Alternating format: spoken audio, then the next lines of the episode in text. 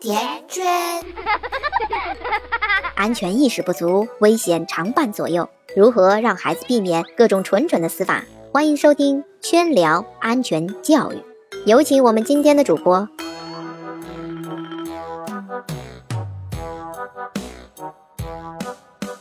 大家好，我是今天的主播静川，这里是甜甜圈伐木累。五月二十四日上午七点，武汉的吴女士将四岁的儿子欣欣送上幼儿园的校车，没想到这一送竟是永别。吴女士的儿子欣欣在上了这辆校车后一直没有下来，直到下午三点多的时候，幼儿园经过一番寻找，才发现了欣欣被困在车内。近八个小时，已经不省人事。欣欣经抢救无效死亡，将他遗忘在校车上的人是幼儿园园长的丈夫，同时也是校车的兼职司机。目前，园长和司机都已经被警方控制。圈圈要问了：怎么又是孩子被遗忘在车上呢？你们可知道，在密闭的车内，儿童体温的升高速度？比成人要快三到五倍。当天，武汉的气温高达了三十摄氏度，密闭的校车内成了一个人间炼狱。很难想象，四岁的星星去世前经历了怎样的痛苦。更令人心痛的是，这类多看一眼就能避免的悲剧屡屡发生。你现在打开浏览器，搜索“被关在车里的孩子”，能搜出三千三百六十万个结果。圈圈就纳闷了，脑子呢？这些大人的脑子都被关在车里了吗？就星星被遗忘在校车上这个事件，除了司机失职外，幼儿园本身制度的不完善也造成了此次的悲剧。你们可能不太清楚，由于屡屡发生幼儿被遗忘在校车上这样的事，教育部在十一年前，也就是二零零七年的九月，那个时候就发出了这样的通知。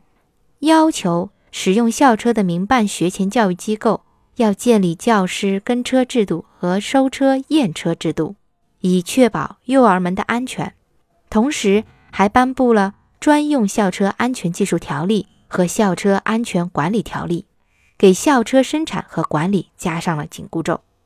但是，好像无论怎样管控，悲剧还是在上演。这是为什么呢？心理学上认为。人类的记忆有七大缺陷，分别是遗忘、分心、空白、错认、暗示、偏颇和纠缠。排在第一位的就是遗忘。就算制度和常识就摆在那儿，有些人也仍有可能把孩子遗忘在车内。那么，该如何最大限度地避免这样的校车悲剧呢？目前呢，针对这样的悲剧。国内外的科技界、汽车企业、教育和交管部门都有投入到避免悲剧重演的技术攻关中。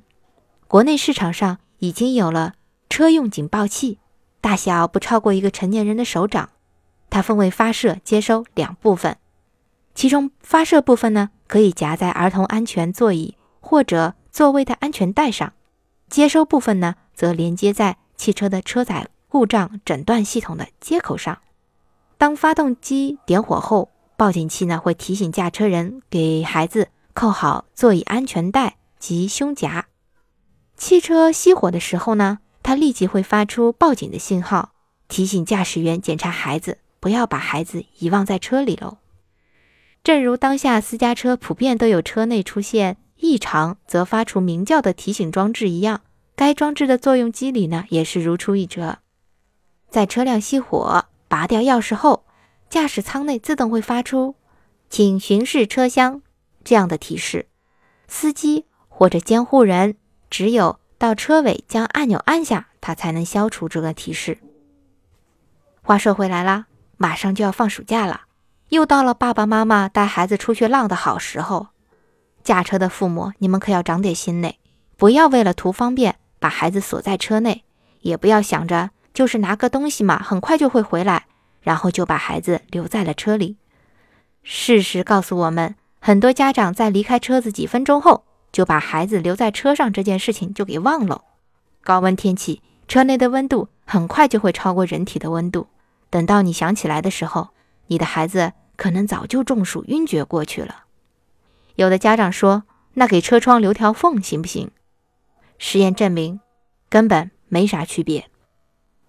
所以圈圈呐说了那么多，就是一个意思：下车时切记检查下有没有贵重物品遗忘在车上。哦，我说的是你的孩子。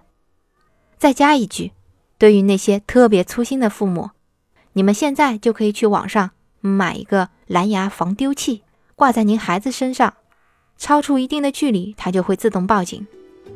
今天的温馨提醒就到这里了，关注微信公众号“甜甜圈伐木累”，回复关键词“被锁车内”四个字，圈圈还盘点了一些孩子自救的方法。感谢您的收听，感谢您的分享。我们下期再见。